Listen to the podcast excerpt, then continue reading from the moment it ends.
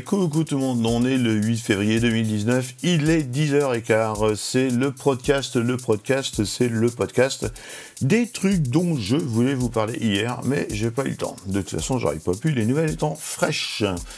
ZDNet nous informe aujourd'hui que Microsoft alors, nous sort une blague de troll IE n'est pas un navigateur. Alors cessez d'utiliser par défaut. Donc IE, ça s'appelle Internet Explorer. Microsoft annonce donc que son Internet Explorer est une solution de transition.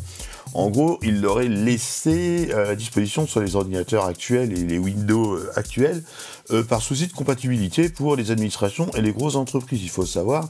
Et il est clair que toutes les administrations, euh, les lycées, tout le truc, il y a encore des IE, il y a encore des Windows XP qui se baladent.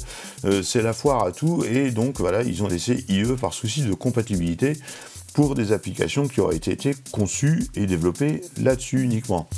Euh, et donc, il nous conseille d'utiliser Edge. Edge, c'est un fork de Chrome, donc de, de Google. C'est un Google Chrome un peu modifié. Bon, la meilleure solution déjà chez Microsoft, ça aurait été de désinstaller hein, lors des mises à jour, au moins en édition euh, familiale ou édition PE, ou je ne sais plus comment ça s'appelle, les éditions de base de Windows, ben, ça serait tout simplement de désinstaller Internet Explorer. Mais comme Internet Explorer à l'origine faisait partie du corps de Windows, tout comme MSOS faisait partie du corps de Windows au moins jusqu'à, euh, je sais pas, euh, Windows XP ou, même 2008, un truc dans le genre, ça va pas être très très facile pour eux. Donc euh, voilà, il faut savoir que chez Microsoft, le virus, c'est Microsoft.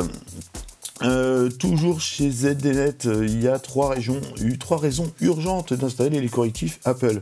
Alors, il y a des ingénieurs de Google qui ont signalé deux failles 0D dans la dernière version d'iOS. Alors une faille 0D, c'est une faille qui n'a toujours pas été signalée. Donc c'est une faille 0D, elle vient d'être découverte. Et euh, donc euh, ils ont découvert euh, ces failles dans les frameworks iOS. Alors, ces chercheurs sont des chercheurs d'un projet qui s'appelle le Google Project Zero. Donc, ce sont des ingénieurs de chez Google qui cherchent des failles dans tous les systèmes d'exploitation, Google comme non Google et qui appellent après les boîtes pour leur dire tiens, il y a un problème dans ton système, on en fait la preuve, ils, ils font un proof of concept, hein, plus ou moins, et après l'autre boîte prend les mesures nécessaires. Euh, je trouve ça vraiment très très bien parce qu'en fait, ils euh, dévoilent ça, ils ont appelé Apple avant de dévoiler ça sur le net en disant qu'ils se sont un retour d'expérience euh, d'utilisateurs. Donc ils ont vu qu'il y a des utilisateurs qui ont déjà exploité ces failles et Google, pour le coup, intervient auprès d'Apple en disant tiens, tu as une faille dans ton truc et Apple, intelligemment, répare la faille. Alors c'est super bien parce que pour une fois que deux boîtes ben, ne se tirent pas dans les pattes, voilà, on peut vraiment trouver ça cool et puis chapeau de la part de Google pour le coup.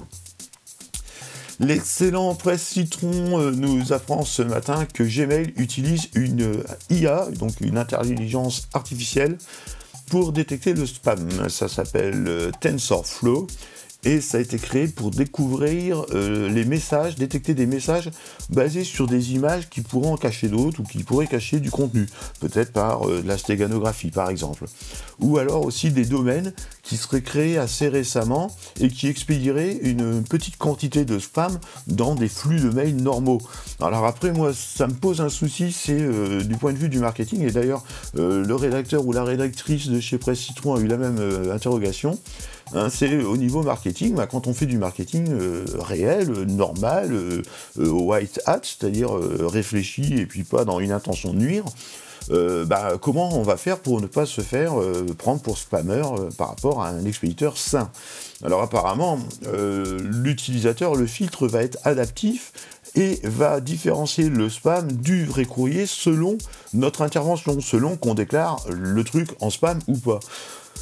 Bon, ouais, c'est bien, mais euh, tous les filtres anti-spam font ça, quoi. Est-ce que c'est vraiment une IA Est-ce qu'on peut parler d'une intelligence artificielle euh, Étant donné que c'est un truc qui a été programmé pour? Et encore une fois, ça me pose la question qu'est-ce que réellement une intelligence artificielle? Là, pour le coup, le truc n'apprend pas lui-même. Il va voir que euh, on va euh, dire que X mails de cet expéditeur sont considérés comme spam. Il va voir que dans ces mails, il y a des entêtes qui sont euh, un tel et un tel, qu'il y a des messages qu'on cache d'autres, etc. Mais c'est juste de la programmation, c'est pas une intelligence artificielle pour moi. Et la grosse question, c'est est-ce que le terme de IA, d'intelligence artificielle, n'est pas un petit peu galvaudé par les temps qui courent? Voilà, c'était le podcast du vendredi. Il y a eu deux podcasts cette semaine. Je suis désolé, j'ai été malade. Il y en peut-être ce week-end. Ça dépendra si je suis pas feignant. Je vous souhaite un bon week-end. Travaillez bien et on se dit à la semaine prochaine. Allez, tchou